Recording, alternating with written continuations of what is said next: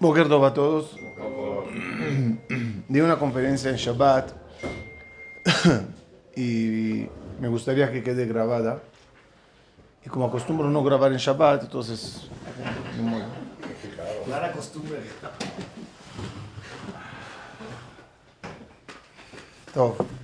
¿Aquí la dio?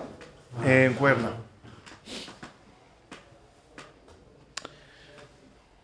En la Gada de Pesach le- leemos la frase de Jajamín que dice: Hayav Adam lirot et atzmo que iluhu yatzami mitzrayim.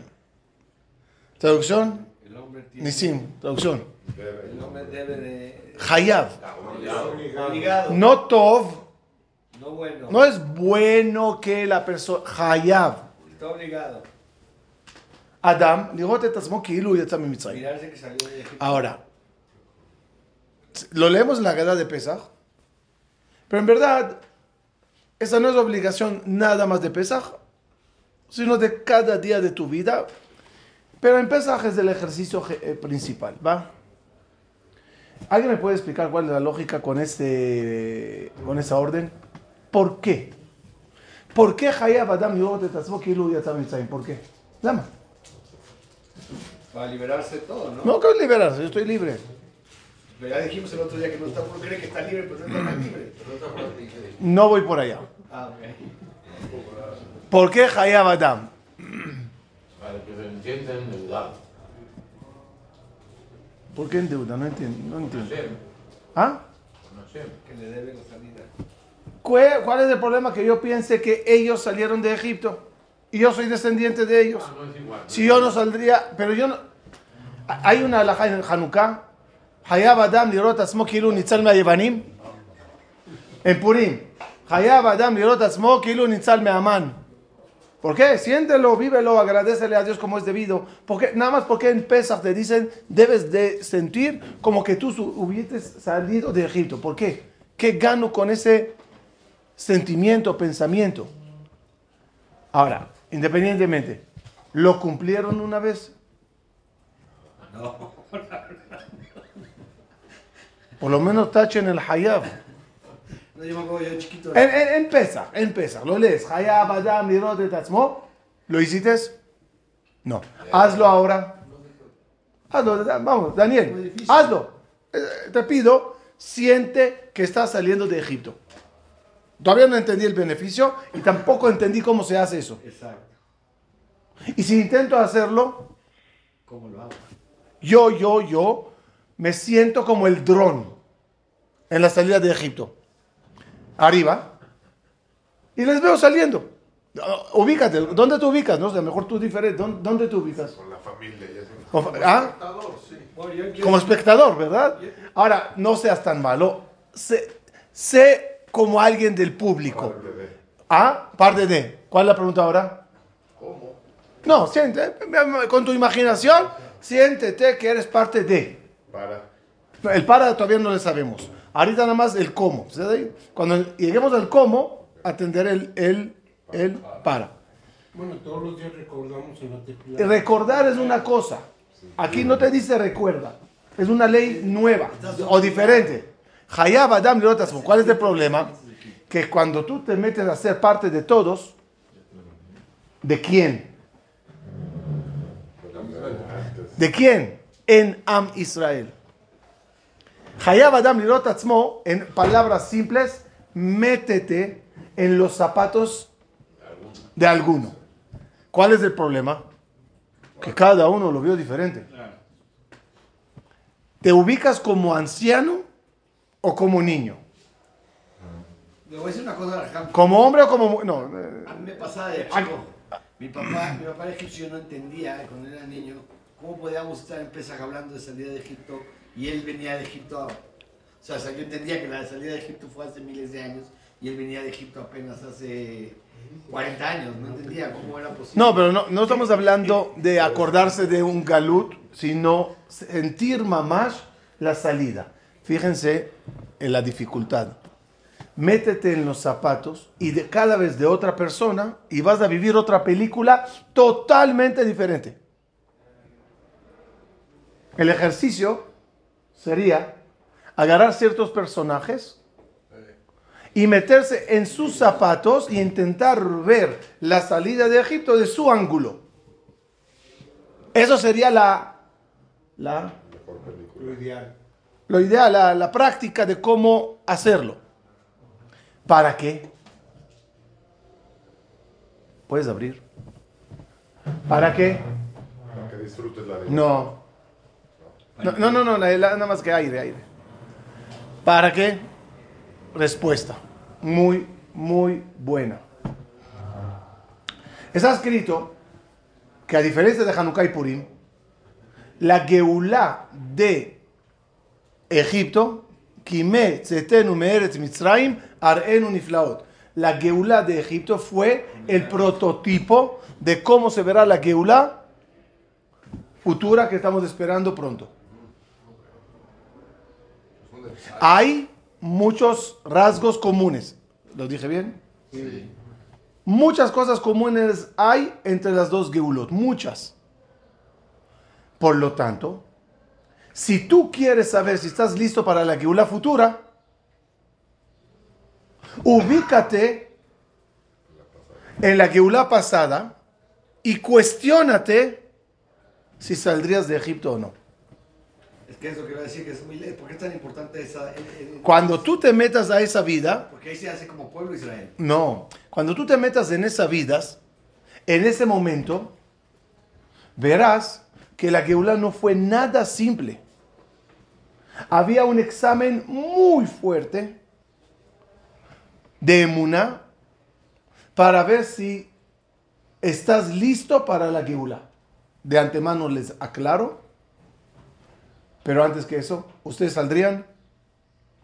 ¿Saldrías como Moshe Rabbeinu de Egipto o no? Pues, que ¿cuál es el reto de Menasik? Venía Ay, yo te pregunto, ¿saldrías con él o no? Sí. Mi respuesta es, No. yo a Moshe Rabbeinu no le acompaño ni a la esquina a comprar falafel. Yo no saldría, yo, yo personalmente como me conozco, yo me pierdo la salida. Los alcanza ya. Vamos a ver, vamos a ver. Pero ustedes, ¡eh! salimos. Ahora, vamos a entender por qué tu respuesta está equivocada. Maurice, ilumíname, por favor. ¿Por qué, por, qué, ¿Por qué vuestra respuesta, perdón, con todo el respeto, está equivocada? ¿Por qué? Porque cuando yo te pregunto si acompañarías a Moshe, ¿quién es Moshe para ti? El gran Moshe. Sí, claro. ¿Qué es la salida de Egipto para ti? La salida. Después de. Es mucho más fácil. Ya con el periódico el domingo. Pero a verte antes de. Ahora, cuando te dicen, "Hayab Adam mimitzrayim", tienes que borrar de tu imaginación, no, de tu información, Todo. todo lo que sabes cómo terminó. Y colocarte en los zapatos de aquellas personas que están a punto de vivir una aventura desconocida. ¿Desconocida para quién? Para todos. Incluso para Moshe. Claro, pues no O sea, Moshe Rabenu no vio la película de los diez mandamientos. claro. Él tampoco sabía hacia dónde va. Si hay una opinión que dicen que Faró cuando le decía que no se vaya no, no era tan malo porque se van a ir a morir al desierto todos los que se van. Es decir, que si yo me acercaría con Moshe Rabenu, ¿qué le diría? Hola. ¿Qué vamos a comer? ¿A dónde? ¿Cómo? No sé. Claro. ¿Qué vamos a beber? No sé. Oye, Sol, ¿hay paraguas? No sé. Y, y- y en el Waze, ¿cuál es el destino final que, que, que pusiste, Moshe? No, sí, eres Israel. Eres Israel. Sí. ¿No? Eso sí era. Eso sí está claro. Estaba claro. ¿Dónde ¿Y iba? quién va a conquistar Israel, Señor? ¿Nosotros, cargadores de ladrillos? ¿Contra 31 reyes que viven en Israel? ¿Con quién estás contando? ¿Y de dónde armas? Además, ¿qué es Israel? Otra vez. ¿Qué es para ti Israel? ¿Qué es para ti Israel? Hoy por hoy. Sí, templos, David Amelech, Shlomo Amelech, conquista. ¿Qué es para ellos Israel? Nada. Nada. Abuelitos, bisabuelos enterrados allá. ¿Acaso te importa Jalab porque tu tatarabuelo está allá enterrado? Y se fueron porque allá no estaba bien la cosa. O sea, salieron de Israel del mar. Para el colmo, para el colmo, ya te escucho, Dani. Para el colmo, para el colmo, ¿qué, di- qué dice uno? Oye, será mejor que ser un esclavo. Surprise. Seis meses antes de la salida ya no había esclavitud. Paró se negó o dudaba, saco o no saco, sí salgan, no salgan, sí salgan, no, pero la esclavitud ya paró. Ya vivían como ricos. Ya vivían, no ricos, pero ya vivían. Ya son ciudadanos. Y en el momento que termina la esclavitud, ¿por qué irnos? Los Hartumim ya dijeron, oye, esto es divino, esto, estos tienen un Dios, wow, wow. En todas las noticias, los Hartumim egipcios reconociendo al Dios de los hebreos, caminas en la calle como un pavo real. ¿Para qué irme? ¿A dónde? ¿Para morir en un desierto? Sí, Dani. En ese aspecto sí teníamos algo en común nosotros y ellos. También vivimos con una profecía de que vamos a llegar a esa tierra. Ellos también vivían con una promesa de que tienen que llegar a Israel. Sí, pero para ti, Israel ya tiene historia. Ya tienes un cótel. Ya tienes eh, toda la historia judía ya. Ellos no tenían nada. Pero Ellos también tenían lo mismo. Una Pero la promesa de que tienen que llegar. no te olvides, no te olvides, espera, no te olvides que estás hablando de un pueblo que ya está en 49 grados de impureza. Ya está creyendo en ídolos. Para ellos una profecía de tatarabuelo no vale nada. No es nada. Y 200 años después. Y estamos hablando 210 años después de que lo dijo.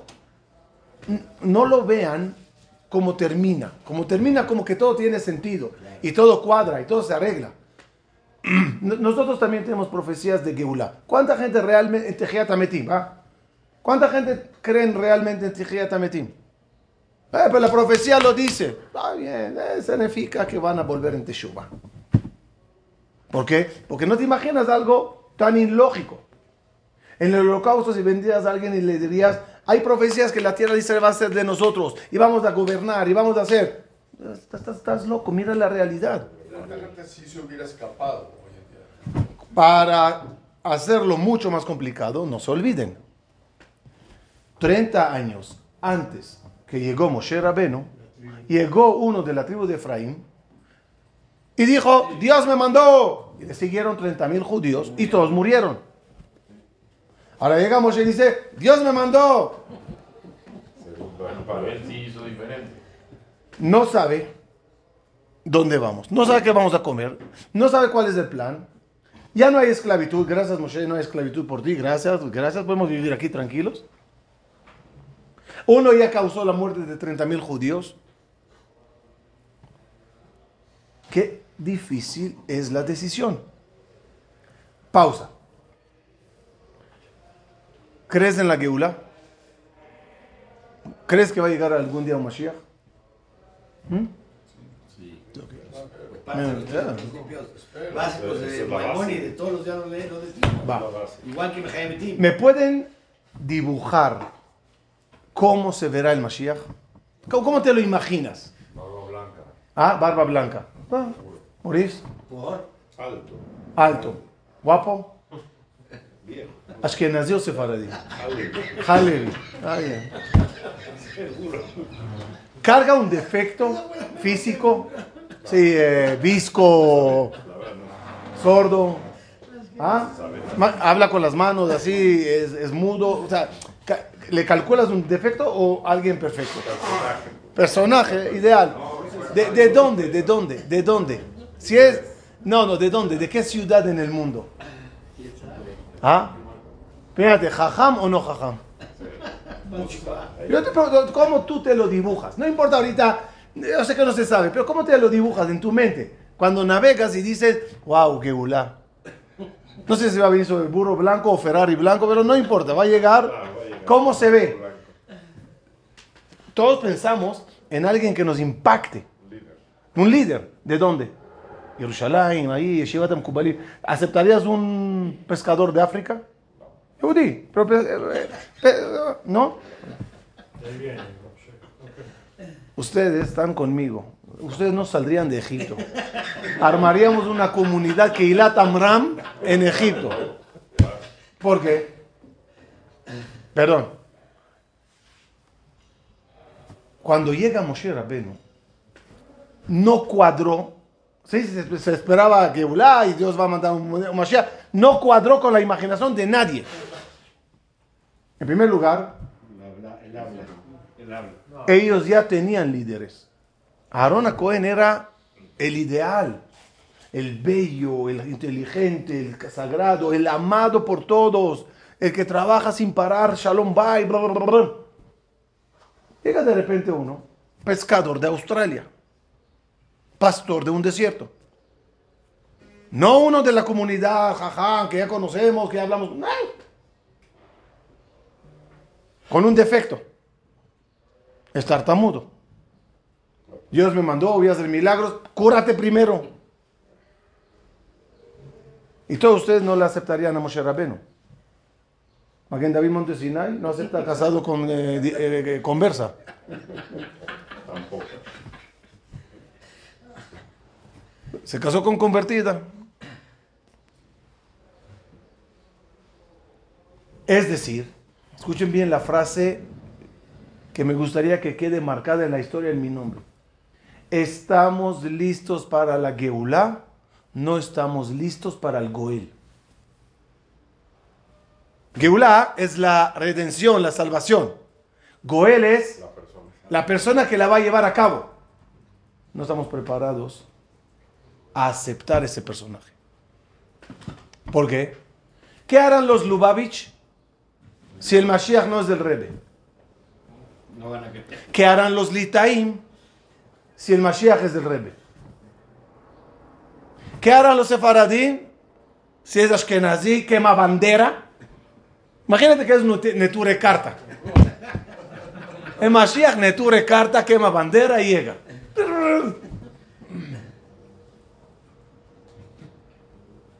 ¿Qué harán de la de Shivot si es un Mitnahel? eh, Pero, pero va a haber pruebas de que es el Mashiach. Oh, espera, espera, ahí loco- Ahí vamos, ahí vamos. Es decir, es decir.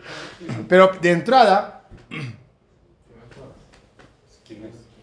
Llega cojeando o un defecto, dice, oye, no, necesito algo bello, no sé, barba blanca. Entonces, a lo mejor estamos creyendo en, la Geulá. La dificultad de avisar que la Geulá la tenían clara que en algún momento va a llegar. El problema tenían es con el Goel. Surprise. Les dije, métanse en los zapatos. Quiero meterles a todos en los zapatos de Datán y Abiram. Les dije que cada vez que yo dé una clase de esto y me les meta a otros zapatos, van a ver la película de otro lado. Ahora vamos a ver la salida de Egipto de los zapatos de Datán y Abiram. ¿Quién son Datán y Abiram? Ellos son de la tribu de Reubén. Y hay un problema político interno. ¿Quién es la, quién es la, quién es la tribu de Reubén? La tribu del primogénito. El primogénito es muy importante. Tatarabuelo, antes de fallecer, agonizando a los 137 años, dijo, Reubén, te quito el sacerdocio y el líder y el, reinado. Eres muy impulsivo. Se lo voy a dar a Yehudá el reinado y a Leví el sacerdocio. Shema Israel, Shema Lo dijo. ¿Cómo crece la tribu, la tribu de Reubén? Está bien. Reubén era impulsivo. Nosotros no. Somos, somos la tribu mejor. Si va a haber Geulah, ¿de quién va a ser? De nosotros. A ver, el sacerdocio se lo dio a Yosef. El reinado se lo dio a Yehudá. ¿Ah? Sacerdocio Leví. Eh, sacerdocio a Leví. Reinado a Yehudá.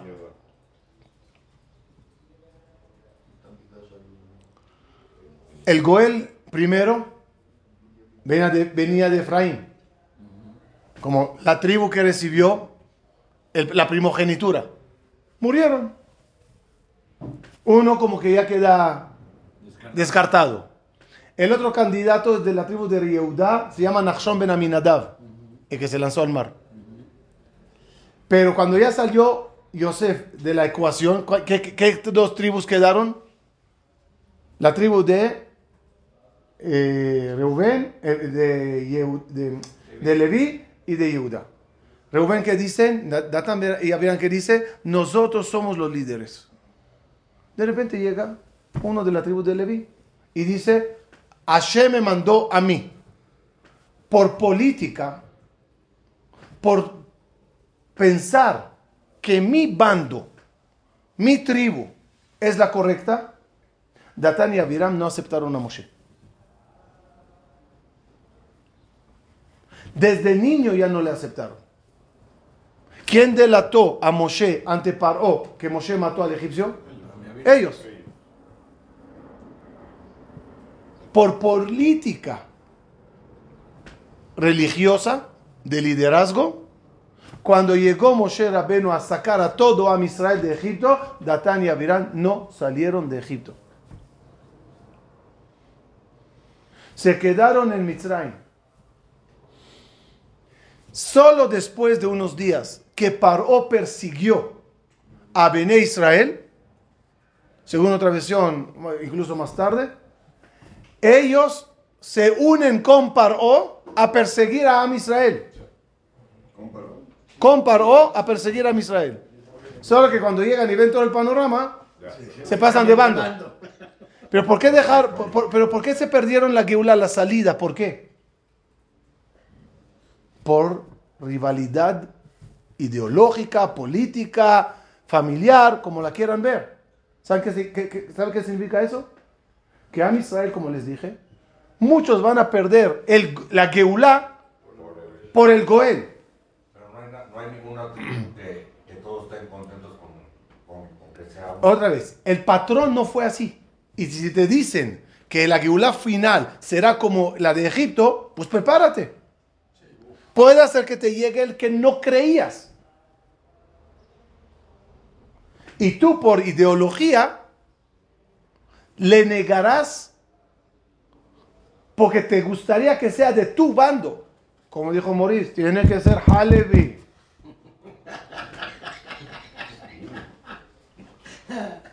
Imagínense eso a nivel de los grupos de religiones, religión, o sea, Ashkenazí, Keturekarta, Sefaradí, Litaí, Chabad, eh, este, lo... Y puede haber falsos también, ¿y quién te dice? Ok, ya, ya voy, ya voy. Pero entendimos la dificultad. Por lo menos ya respondimos hasta ahora la- el motivo de Hayab Adam Atzmo. ¿Por qué debes de meterte en los zapatos de esa gente? A ver, que no hubiera, si hubiera salido no. Para entender Claro. Lo difícil que fue la Geulá y prepararte a la siguiente. Va a ser prueba, no va a ser manteca. Ahora viene- va, a venir- va- va- va a llegar, va a llegar el Mashiach. Y les dice nada más un ejercicio hoy, de meterse en los zapatos de Datania Aviram. Es meterse en los zapatos de Nachshon, eh, nos metimos en los zapatos de Mijá, en los zapatos de Moshe, de Moshe. ¿Qué haces siendo Moshe? Siéntele a Moshe. Lo difícil, las traumas, de eso lo voy a dar en otra conferencia. Dije, dije que ahora entiendo por qué Dios le dijo a Moshe Rabenu que se quite los zapatos, para que tú entres en ellos y empieces a ver las cosas.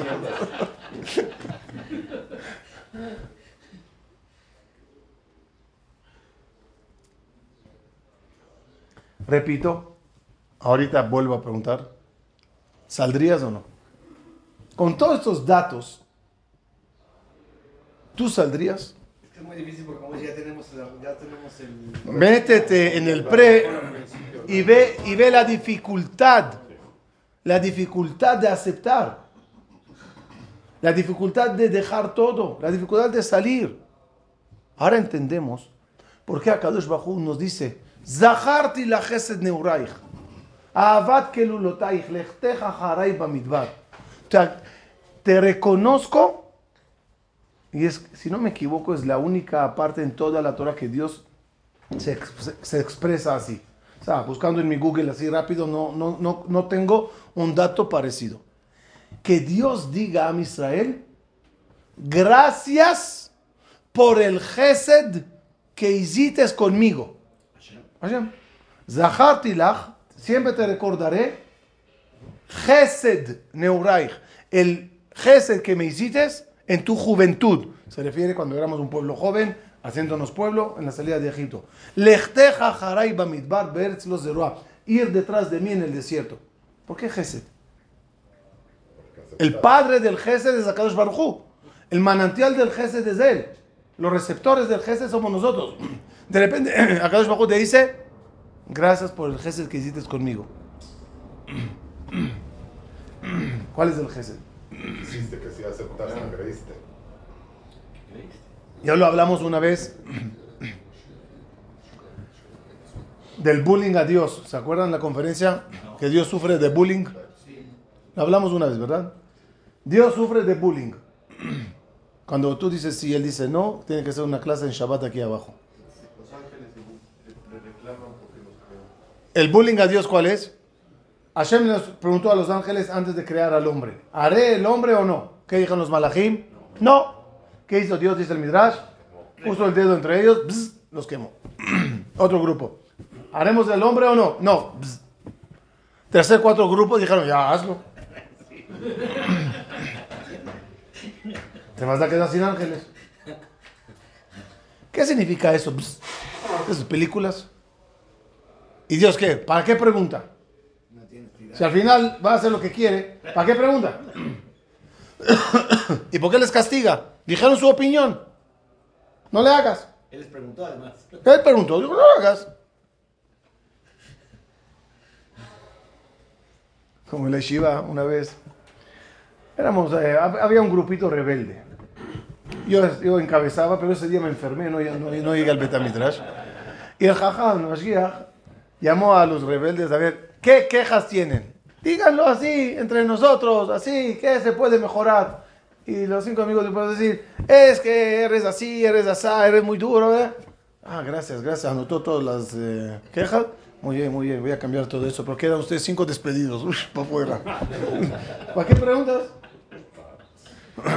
Respuesta, poner el dedo entre ellos y quemarles es una metáfora a ponerles en el lado negativo, oscuro, sitra ajra, de la oposición al humano. El mundo tiene que ser equilibrado. Y tiene que haber las fuerzas negativas y las fuerzas positivas. Las fuerzas negativas dijeron a Dios, no le hagas al hombre. Cuando se hizo al hombre, ¿qué procuran esta, esta, esta parte? Demostrar que tenían razón. Y desde entonces, Dios sufre de bullying. Cuando Adán Arishon, el que Dios se vanaglorió, uh, Adán Arishon, uh, cuando él y Jabá pecan, cuando Caín mata a Ebel, llega un ángel, el acusador, el Satán, que pe- pertenece a este lado, con un selfie que tomó con el cadáver. Miren.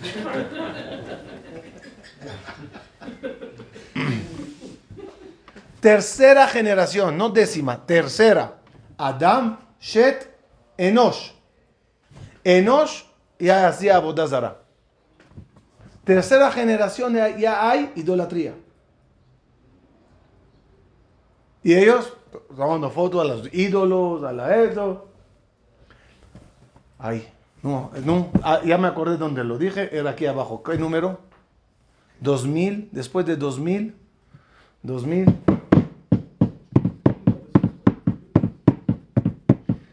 2038 años. En el año 2038 años. Por primera vez cambió la... Mandó a Kadosh Bajú ángeles a la casa de Abraham vino. ¿Para qué mandó Dios tres ángeles a la casa de Abraham? Para curarlo, que le mande a Tzala. Para decirle que va a tener un hijo, pues si está hablando con él, que le diga, vas a tener un hijo. Para destruir Sodoma y Gomorra, pues eso es otra dirección. Se equivocaron en el Waze, para el lo- location. ¿Para qué fueron Malachim a la casa de Abraham? Por primera vez, Dios haciendo bullying a los ángeles. Vean Lo que lo que es el humano que yo me referí que hacer. Este es el ideal. Este es el ideal. Y desde entonces, un dedo te señala constantemente. O un dedo angelical negativo diciéndole a Dios, ahí está, ahí está. El que me dijiste es buen, buen hijo, mira cómo reza, mira cómo hace, eh, mira, mira. O un dedo divino señalándote, vanagloriándose de lo que eres. Miren, Malají, miren, miren. En contra de su naturaleza. ¿Saben lo que es? Es vivir en un cuerpo humano con tantas tentaciones, con tantos caprichos y ser así? Cuando llegó la salida de Egipto, la salida estuvo tan difícil por todo lo que les dije hasta ahora, que todos los malajim estaban seguros, no salimos. Y cuando en contra de todas las probabilidades, con mente nula, reseteada, no me importa si Hashem escogió a esta persona, yo le sigo. ¿Y cómo sabían que Dios le escogió? ¿Cuál es la diferencia entre todos los Mesías falsos de la historia y los Mesías verdaderos? ¿Cómo se puede diferenciar? Si va a llegar mañana el Mashiach, mañana es Shabbat, no, domingo, y te dice, hola, my name Mashiach, ¿tú qué le contestas? Pruébalo. Pruébalo. ¿Qué quieres que haga? Camine sobre el agua. ¿Tú qué, qué quieres que haga? ¿Qué quieres que haga? Vamos, te pregunto. ¿Qué quieres que haga? ¿Qué? Libertad. Libertad. Bueno, les dio libertad. Yo te pregunto, mañana, llega el Mashiach y te dice, Morís, Shalom Tiene Alejem. que haber por lo menos como las 10 plagas, 10 cosas. Ah, ¿tú quieres que haga 10 plagas? Para, para, para que haga. Dice el Rambam. Que pasen de eso. Dice el Rambam, cuando llega la Geulá, no vamos a creer en él por hacer milagros. No le vamos a pedir hacer milagros. Porque si tú te vas a guiar en milagros, David Copperfield te puede engañar. Claro. Magia negra, brujería, trucos. No, no, no. Milagros no son la prueba si la persona le mandó Dios o no. ¿Cuál- entonces, ¿cuál- cómo, cómo le elijo? Muy fácil. Factor, com- eh, patrón. Patrón común de todos los Mesías falsos, ¿cuál fue? Mm, mm, Milagro ya dijimos, no nos importa. Factor común, Cambiar cosas. no, naturales. van con los vulnerables, pobres, enfermos, ignorantes. Van Con las masas. con las masas de, de- de abajo. Porque como esa gente están mal, se agarran del quien sea. Cuando Akadosh Bajo mandó a Moshe Rabbeinu, ¿cuál era su mi primera misión? Antes de ir con Paró. Lej el Zikne Israel. Vete a la plana mayor. Vete a los Jajamim. Si llega el Mashiach mañana y, te- y me dice a mí, hola, yo soy el Mashiach, y le decir, ¿tú por qué vienes conmigo? ¿Por qué, por qué te aprovechas de mi ignorancia? Ve, ve con mi jajamim. Ahí están todos. Siéntate con ellos. Que te examinen. Que sepan. Que te hagan las preguntas correctas. Y en el momento que los Ziknei Israel salieron y dijeron a Am Israel, este es, hubo una resete- re- reseteo cerebral de todos. Ya no importa lo que pensé. Ya no importa cómo me lo imaginé. Ya no importa que no sabe. Ya no importa dónde voy. Ziknei Israel dijeron sí. A Kadosh Baruj Hu le mandó. Me cuadro. En ese momento se sintió a Kadosh Baruj Hu tan vanagloriado ante toda su corte celestial que, se- que- que- les hizo el bullying como diciendo, ven, ven. Si, si el grupo 2023 dijo, no, no, no saldría. Mira cómo ellos sí salieron. Gracias, dice Dios, por el gesed que hicieron conmigo. me sentí un rey elevado, eh, vanagloriado. Gracias por ese gesto. De ahí tenemos que aprender lo que puede llegar a pasar en la Geulah futura. Uno, bora imaginaciones. Bora cómo va a ser. Aunque leas profecías. ¿Qué va a pasar así? ¿Qué va a pasar así? ¿Qué va a ser así? ¿Qué va a ser así? Olvídate. Nada más ten una frase del Maimónides. Ve'en ish yodea ech ad. Y nadie sabe cómo será hasta que será. ¿En qué creemos entonces? Que las profecías se van a cumplir. Que Hashem nos va a redimir. Que los jajamí nos dirán si es o no es. Y desde entonces, mente en blanco lo que diga y lo que haga. Eso es el motivo que te metes en los zapatos del pasado para prepararte al futuro. Shabbat shalom. Ajá, pero solo eso. No, el Shah